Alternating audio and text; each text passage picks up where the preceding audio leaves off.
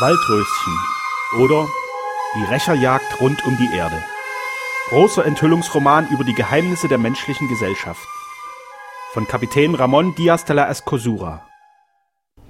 Zweite Abteilung, zweites Kapitel Der verlorene Sohn. Folge 80. Während also Sterne nach Amerika und der Herzog von Olsuna auf der Eisenbahn nach Deutschland dampften, glaubten die Bewohner von Rheinswalden sicher nicht, dass ihnen eine große Gefahr drohe, und dennoch war es so. Zu Genheim bei Bingen saß Graf Alfonso am Fenster und blickte hinaus auf die vor ihm sich ausbreitenden Gärten und Felder. Er war so lange krank gewesen, trug auch jetzt noch den Arm in der Binde, fühlte sich aber sonst ziemlich wohl und hergestellt. In seiner Nähe stand Gérard Mazon. Auch er trug den Arm noch in der Binde. Der Schlag der Eisenbahnschiene war doch schlimmer gewesen, als er es vorher eingestanden hatte. Doch konnte ihn das jetzt nicht mehr hindern, für seinen gegenwärtigen Herrn tätig zu sein. Er empfing eben jetzt einen Befehl desselben. Er sollte sich nämlich nach Rheinswalden begeben und Erkundigungen einziehen. Graf Alfonso schärfte ihm alle Details ein und machte ihn besonders darauf aufmerksam, dass er ja mit dem Jägerburschen des Oberforstes bereits bekannt sei und sich nur an diesen zu wenden brauche. Gerard fuhr mit der Bahn nach Mainz und ging von da aus zu Fuß nach Rheinswalden, um sich das Opfer anzusehen, welches unter seinen Händen sterben sollte. Das Glück war ihm günstig, denn als er so die Straße durch den Wald dahinschritt, trat Ludewig zwischen den Bäumen hervor und erkannte ihn sogleich. Sie begrüßten sich und unterhielten sich, nebeneinander hinschreitend zunächst über den Eisenbahnunfall. Dies gab dem Franzosen Gelegenheit, von den Verletzungen zu sprechen, die er und sein Herr erlitten hatten. Er habe gehört, dass auf Rheinswalden einen Dr. Sterner gebe, der ein sehr großer Arzt sei, zu ihm wolle er gehen, um sich noch einmal untersuchen zu lassen, ob sein Arm richtig behandelt worden sei. Auch kenne er den Doktor bereits von Paris aus. Er erfuhr von dem redseligen Ludewig, dass Sterner nicht mehr hier sei. Der Jagdgehilfe freute sich, einmal so recht von der Leber weg sprechen zu können und erzählte alles, was er von den Bewohnern des Schlosses wusste. So erfuhr denn der Garateur von Rodriganda, von Cortejo, von Henrico Ladola, der jetzt gesucht wurde, von Sterner und Helmers, welche zur See waren. Sonderbar. Alle diese Namen standen in dem Notizbuche, welches Gerard Masson sich abgeschrieben hatte. Dieses Buch musste mit all diesen abenteuerlichen Begebenheiten in direkter Beziehung stehen. Es lag ihm sehr daran, den Zusammenhang zu erfahren, doch handelte es sich zunächst nur noch darum, Gräfin Rosa zu sehen, um sein Opfer genau kennenzulernen. Darum sagte er dem Jäger, dass er wenigstens Frau Sterner sprechen wolle, da der Doktor nicht selbst zugegen sei, und als sie eines Verwalten erreichten, meldete ihn Ludewig an. Frau Sternau, ihre Tochter und Rosa befanden sich in der Wohnung des Ersteren, als Ludewig sagte, dass ein Franzose aus Paris sie zu sprechen wünsche. Es sei derjenige, der damals bei dem Eisenbahnunfalle von der Schiene verletzt worden sei. Der Fremde erhielt die Erlaubnis einzutreten. Als er sich drei Damen gegenüber erblickte statt nur einer, überkam ihn eine Art von Verlegenheit, doch überwand dieselbe und machte eine ziemlich gelungene Verbeugung. Verzeihung, Madame, sagte er zu Frau Sterner, ich wollte eigentlich mit dem Herrn Dr. Sterner sprechen. Der ist leider verreist, sagte sie in französischer Sprache freundlich zu ihm. Ich hörte es, aber ich bringe ein Herz voll Dankbarkeit mit, welche ich Ihnen zu Füßen legen möchte, da der Herr Doktor nicht selbst anwesend ist. Ah, Sie kennen ihn? Sie sind Franzose, wie mir der Diener sagte? Ja. Und wohnten in Paris? Allerdings. So hat er Ihnen gewiss in einer Krankheit beigestanden. Nein, hat der Doktor Ihnen nicht erzählt von der armen Annette Masson? Ich kenne den Namen nicht. Welche sich in die Fluten der Seen stürzte? Nein, mein Gott, welch armes Kind und der er nachsprang mitten in der dunkelsten Nacht und an einer der tiefsten und gefährlichsten Stellen? Kein Wort hat er davon erzählt. Er ist hier nachgesprungen? Ja, und er hat sie herausgeholt und auf seinen eigenen Arm zu einer braven Frau getragen. Und dann hat er ihr bei dem Professor Letourbier eine gute Kondition verschafft. Das alles hat er getan. Und davon wissen wir nichts, gar nichts. Nun bin ich zufällig in der Nähe und so kam ich, um ihn einmal zu sehen und zu danken. Wie schade, dass ich ihn nicht sprechen kann. Rosa hatte sich erhoben und war ihm nahegetreten. Ihr schönes Angesicht strahlte vor Glück über die Heldentat, welche von dem geliebten Manne berichtet wurde. Sie müssen ein braver Mann sein, da Sie so dankbar sind, sagte sie. Wann ist das geschehen, was Sie hier erzählen? Kurz vor seiner Abreise von Paris nach hier. Er blickte in dieses Auge und fühlte sich überwältigt von dem Strahl, welcher aus demselben drang. Das war seine Frau, das war Rosa de Rodriganda, die er verschwinden lassen sollte. Nie, niemals. Wir danken Ihnen. Sie haben uns mit Ihrer Erzählung eine sehr große Freude bereitet. Könnten wir Ihnen irgendeine Bitte erfüllen, sagte sie. Ich habe keinen Wunsch, als dass es Ihnen stets wohlgehen möge, gnädige Frau. Ich danke, mein Freund. Es gibt einige, welche Ihnen das Gegenteil wünschen. Warum denken Sie das? Er konnte den Blick nicht von ihr wenden. Er wurde von ihrem Anblicke immer mehr berauscht und fort. Es gibt sogar Leute, welche Ihnen nach dem Leben trachten. Mein Gott, rief sie, erschrocken zurückweichend. Ja, es gibt Leute, welche Mörder dingen und bezahlen, um Sie und den Herrn Doktor verschwinden zu lassen. Aber Gott hat sie in seinen besonderen Schutz genommen. Er wird nicht zugeben, dass Ihnen ein Haar des Hauptes gekrümmt werde. Sie erschrecken mich. Wovon sprechen Sie? Ich will es Ihnen sagen, Madame, antwortete er ganz trunken von der Nähe eines so herrlichen Weibes. Hier in der Nähe wohnt Graf Alfonso de Rodriganda unter einem falschen Namen. Er hat aus Paris einen Mörder mitgebracht, der sie töten soll, aber dieser Mann ist nur mit nach Deutschland gegangen, um sie zu warnen. Mehr kann ich nicht sagen, adieu. Ehe ihn jemand halten oder noch eine Frage vorlegen konnte, war er verschwunden. Die drei Damen standen einander regungslos gegenüber. Was war das? fragte Rosa. Gott, bin ich erschrocken, seufzte die Mutter. Ist das Wahrheit oder eine Mystifikation? fragte Fräulein Sternau. Das war Wahrheit, sagte Rosa. Ja, dieser Mann war kein Lügner, stimmte Frau Sternau bei. Aber wer war er? Er nannte den Namen seiner Schwester, Annette Masson. War er selbst der gedummene Mörder? Seine Worte machen es wahrscheinlich. Also ist der Graf in der Nähe. Aber wo? Mein Kind rufe einmal Ludewig, sagte die bedachtsame Mutter. Die Tochter rief den Gehilfen, er erschien augenblicklich. Wissen Sie, wie der Mann heißt, den Sie jetzt zu uns brachten? fragte Frau Sterner. Nein, auch nicht, wer er ist. Er ist Diener. Bei wem? Bei einem italienischen Marchese. Wo befindet sich dieser? Bei dem Lehrer Wilhelmi in Genheim. Bei Wilhelmi? Wie kommt ein Marchese in das Schulhaus? Er hat bei dem letzten Unglück den Arm gebrochen, der Arzt ließ ihn hinschaffen. Hast du ihn gesehen? Nein. Oder gehört, ob er jung ist oder alt? Nein. Hm, lass anspannen. Sogleich? fragte er, da er sah, dass es sich um etwas Wichtiges handeln müsse. Sofort beschied sie ihm. Ludwig eilte hinaus und Rosa frug die Mutter. Sie wollen ausfahren? Ja, und Sie sollen mit. Wohin? Nach Genheim, um uns diesen Marchese anzusehen. Das ist auffällig, Mama. Nein, der Lehrer ist ein Cousin von mir. Und wenn es der Graf wäre, der sich bei ihm befindet, fragte Rosa besorgt. So lassen wir ihn auf der Stelle festnehmen. Aber die Gefahr, in welche wir uns begeben, ich habe einen anderen Vorschlag. Welchen? Wir fahren nach Mainz zum Staatsanwalt und nehmen denselben mit. Kind, das ist ein sehr kluger Einfall. Wir machen schnell Toilette, dass wir keinen Augenblick versäumen. Ist Eile so dringend nötig? Ja, sonst fliegt der Vogel aus. Gerade jetzt? Gewiss, dieser brave Mann ist ehrlich. Er hat uns gewarnt, aber er wird es auch dem Grafen sagen, dass er uns gewarnt hat. Und was dann geschieht, das kann man sich denken. Er wird sofort abreisen und lieber alles andere im Stiche lassen, denn wenn er festgenommen würde, so hätte er sein ganzes Spiel verspielt. Darum müssen wir eilen. Gerard hatte das Zimmer und das Schloss verlassen, wollte nach Mainz zurückgehen, aber er war so entzückt, so aufgeregt, dass er beschloss, nicht die Straße zu gehen, sondern quer mitten durch den Wald die Einsamkeit zu genießen. So wanderte er langsam in der angenommenen Richtung weiter, als er plötzlich eine Blöße erreichte, auf welcher ein einsames Häuschen stand. Es war die Wohnung des Waldhüters Tombi. Dieser stand vor derselben und baute an einem der Läden herum, als er den Fremden kommen sah. Beide standen und blickten einander an. Wer sind Sie? fragte Tombi. Ein Fremder, der durch den Wald nach Mainz will, antwortete Gerard. Und wer sind Sie? Ich bin Forsthüter. Bei wem? Beim Herrn Hauptmann von Rodenstein. Haben Sie es notwendig, dass Sie gerade durch den Wald schneiden wollen? Nein, es war eine kleine Laune von mir. Sie sprechen das Deutsche recht fremd. Sie auch.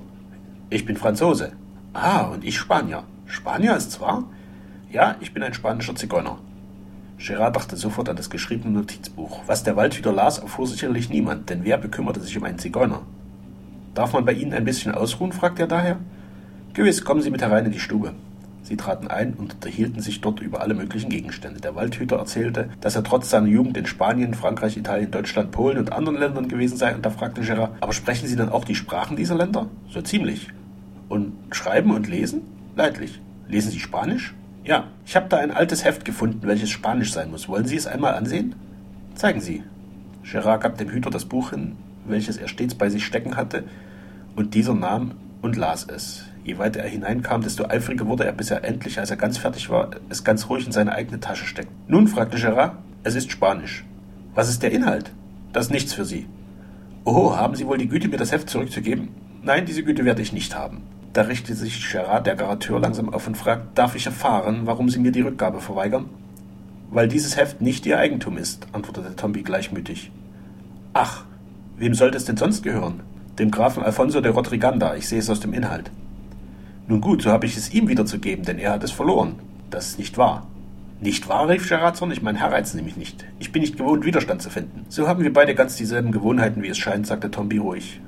Eine solche Handschrift hat kein Graf. Man sieht, dass dies hier nur eine Abschrift ist. Sie haben das Buch gefunden und abgeschrieben. Dem Grafen gaben Sie das Original zurück, die Abschrift aber behielten Sie, um sie zu verwerten. Der einfache Waldhüter stand wie ein Examinator vor dem riesigen Garateur. Dieser blickte ihn mit zornig glühenden Augen an und sagte, und selbst wenn es so wäre, gehörte doch diese Abschrift mir. Sie ist ein Produkt meiner Arbeit und Sie werden sie mir herausgeben. Nein, das werde ich nicht, antwortete Tomby.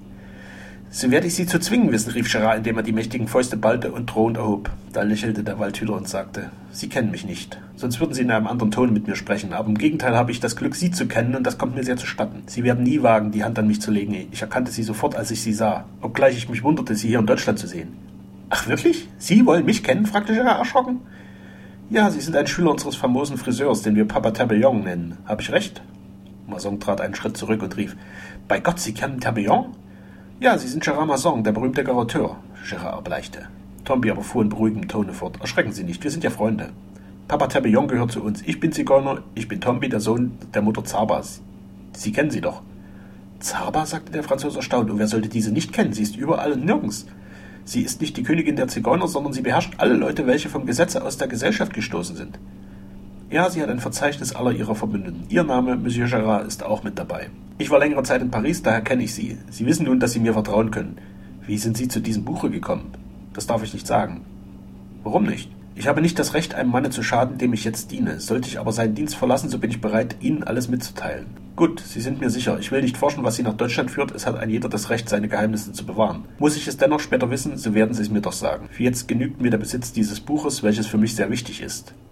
Und ich bin überzeugt, dass Sie es mir nun, da Sie mich kennen, freiwillig überlassen werden. Wie lange gedenken Sie, sich in Deutschland aufzuhalten? Ich reise baldigst ab. So weiß ich, dass Sie bald in Paris zu finden sind. Ja, das Buch lasse ich Ihnen. Der Sohn Zabas, der zukünftige König der Gitanos, hat das Recht, eine solche Rücksicht zu fordern. Haben Sie sonst noch einen Wunsch oder einen Befehl? Nein. Lassen Sie uns also als Freunde scheiden, nachdem wir uns einen Augenblick lang scheinbar als Feinde gegenübergestanden haben. Sie nahmen Abschied voneinander. Als der Franzose die Hütte verlassen hatte, schlug Tomby das Buch abermals auf, überflog den Inhalt und sagte mit triumphierender Miene: Welch ein Zufall, welch ein Glück! Da kommt dieser Mason, der mich nicht erkannt hat, weil ich in Paris falsche Frisur trug, aus Frankreich nach Deutschland. Er weiß nicht, welchen Schatz er besitzt und gibt mir mit demselben den Schlüssel zu dem Rätsel, welches wir bisher vergebens zu lösen trachteten. Jetzt endlich ist es in unsere Hand gegeben, klar zu blicken und mit der Rache zu beginnen. Das muss ich Zaba sofort melden. Auch Gerard wunderte sich über das Zusammentreffen, obgleich es ihm bereits oft begegnet war, dass er in einem scheinbar völlig fremden Menschen ein Mitglied jener großen Verbrüderung kennengelernt hatte, welche sich über ganze Länder verbreitet hatte und zu der auch Zaba mit den ihrigen gehörte. Er ging durch den Wald und dachte an Rosa. Dieses herrliche Weib hat einen tiefen, nicht sinnlichen, sondern ethischen Eindruck auf ihn gemacht. Diese Frau sollte es werden. Nein und abermals nein. Sie war ja noch dazu die Frau desjenigen Mannes, der seine Schwester vom Tode des Ertrinkens gerettet hatte. Aber an seinem gegenwärtigen Herrn wollte er auch nicht zum Verräter werden. Er war ein gewalttätiger Mensch, der vor keinem Raube, vor keinem Morde zurückbebte, aber eine Lüge machte er nicht gern. Darum beschloss er seinem Herrn alles zu sagen. Er kam erst am Abend spät nach Hause. In dem Zimmer des Grafen war kein Licht. Dieser befand sich bei der Familie des Lehrers. Ach, dachte der Garateur, das passt. Töte ich die schöne Frau nicht, so komme ich um die Summe, welche ich noch zu offen habe. Dieser sogenannte Marchese da Grozza ist ein Schurke. Ich trete aus seinem Dienst, und dann ist es keine Untreue, wenn ich mich ein wenig bezahlt mache. Er schlich sich also leise zur Wohnung Alfonsos empor und brannte das Licht an. Da stand der Handkoffer, in welchem die Wertsachen aufbewahrt wurden. Der Schlüssel steckte dran. Gerard öffnete und sah eine gefüllte Brieftasche, deren Inhalt er untersuchte. Sie enthielt 60.000 Franken. Daneben lagen zwei Beutel mit Goldstücken gefüllt. Hm, eine schöne Summe, schmunzelt der Garateur. Jetzt kann ich Hochzeit machen, dein ehrlicher Mann werden. Wie wird sich mein Mädchen freuen? Ja, es ist kein Verbrechen, dieses Geld zu nehmen. Der Marchese, der sicherlich nicht da Grozza, sondern Rodriganda heißt, benutzt es, um ein Verbrechen auszuführen. Ich aber benutze es, um glücklich zu sein und glücklich zu machen. Her damit. Er steckte alles zu sich, verschloss den Koffer, verlöschte das Licht und schlich sich leise wieder zur Treppe hinab. Nun erst tat er, als ob er jetzt von seinem Ausfluge zurückkehrte. Er trat unten ein und wurde von seinem Herrn bedeutet, ihm nach oben zu folgen. Als sie aber aus dem Wohnzimmer des Lehrers in den Hausflur traten, sagte er zu Alfonso, Monsieur, gehen wir nicht hinauf in das Zimmer. Was wir zu besprechen haben, das eignet sich am besten für die dunkle Nacht. Er trat hinaus ins Freie und Alfonso folgte ihm. Als sie sich nun überzeugt hatten, dass kein Lauscher vorhanden sei, fragte Alfonso, Warum führst du mich nach hier? Was gibt es so Geheimnisvolles? Der Gefragte stellte sich breitspurig vor ihn hin, steckte die Hände in die Taschen, in welchen sich das Geld befand, und sagte im Vollgefühl eines reichen Mannes, der mit einem armen Schlucker spricht, Sehr vieles gibt es, sehr vieles, was Sie gar nicht erwarten werden, Monsieur. Unsere Mission ist nämlich gescheitert. Alle Teufel, ist Rosa der Rodriganda nicht in Rheinswalden? Sie ist da. Ich habe aber von meinem Bekannten dem Jäger so vieles gehört, was der Sache eine ganz andere Wendung gibt. So rede, gebot Alfonso drängend. Hören Sie zunächst, dass Rosa der Rodriganda verheiratet ist. Alle Teufel, rief der Graf, mit wem? Mit Herrn Dr. Sternau und dieser ist verreist, um einen Seekapitän Landola aufzusuchen. Tollheit, sagte Alfonso seiner zitternden Stimme, war der Schreck leicht anzumerken. Warten Sie, Monsieur, es kommt noch toller. In Rheinswalden weiß man, dass ein gewisser Graf Alfonso de Rodriganda von Spanien nach Deutschland gekommen ist. Bist du verrückt? Nein, kicherte der Franzose listig, man hat mir kein Gift gegeben wie der Gräfin Rosa. Ich bin also noch nicht wahnsinnig. Mensch, brauste Alfonso auf. Psst, Monsieur, lassen Sie uns leise reden, warnte Masson in überlegenem Tone. In Rheinswalden weiß man sogar, dass dieser Don Alfonso sich bereits in Deutschland befindet. Ja, dass er hier unter dem Namen eines Marchese da Grozza bei einem Lehrer wohnt. Alfonso antwortete nicht. Er brauchte einige Zeit, um sich zu sammeln, und sagte er, ist das möglich? Ja, ich glaube sogar, dass man bereits unterwegs ist, um diesen Alfonso, der aber ein geborener Cortejo ist, festzunehmen. Da verriet sich der Spanier, indem er sagte, Pah, Sie mögen kommen, Sie werden mich nicht erkennen, denn ich trage ja die Maske, welche mir Papa Tabellon angefertigt hat. Oh, diese Maske ist bereits sehr hinfällig geworden, Monsieur. Die Schminke entfärbt sich, die Falken trocknen aus und der Bart wird von dem natürlichen Haar, welches nachwächst, losgestoßen. Ein leidlicher Polizist wird sofort erkennen, dass alles Kunst ist. Ich bin überzeugt davon. So gehen wir von hier fort und suchen einen sicheren Ort. Ich verlasse Deutschland nicht eher, als bis diese Rosa tot ist. Sie wird nicht sterben. Sie ist bereits gewarnt, Monsieur. Ach, wer sollte sie gewarnt haben? Es weiß niemand von unserem Vorhaben. Ich selbst habe sie gewarnt, sagte Gerard aufrichtig. Du? fragte Alfonso. Mensch, was fällt dir ein, Spaß mit mir zu treiben? Da trat der Franzose näher, legte ihm seine mächtige Faust auf die Schulter und sagte, Monsieur, hören Sie, dass ich im Ernste zu Ihnen spreche. Ich bin Gérard Masson, der Garateur.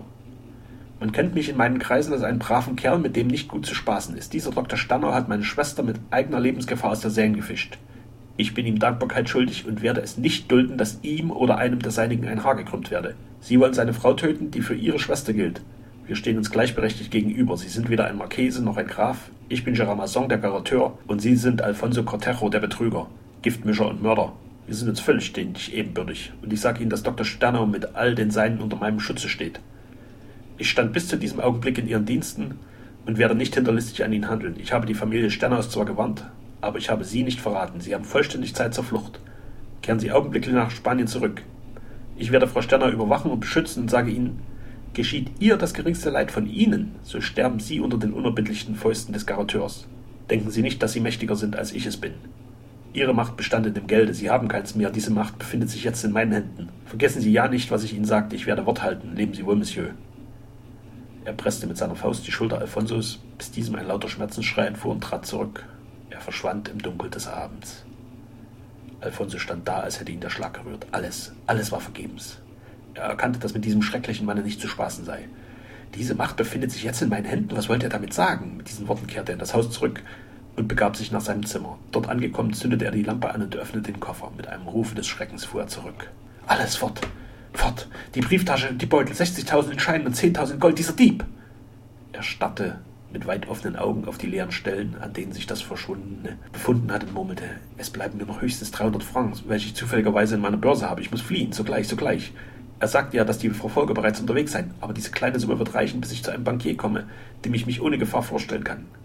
Glücklicherweise habe ich meine Legitimation nicht im Portfolio gehabt, sonst wären auch sie verschwunden.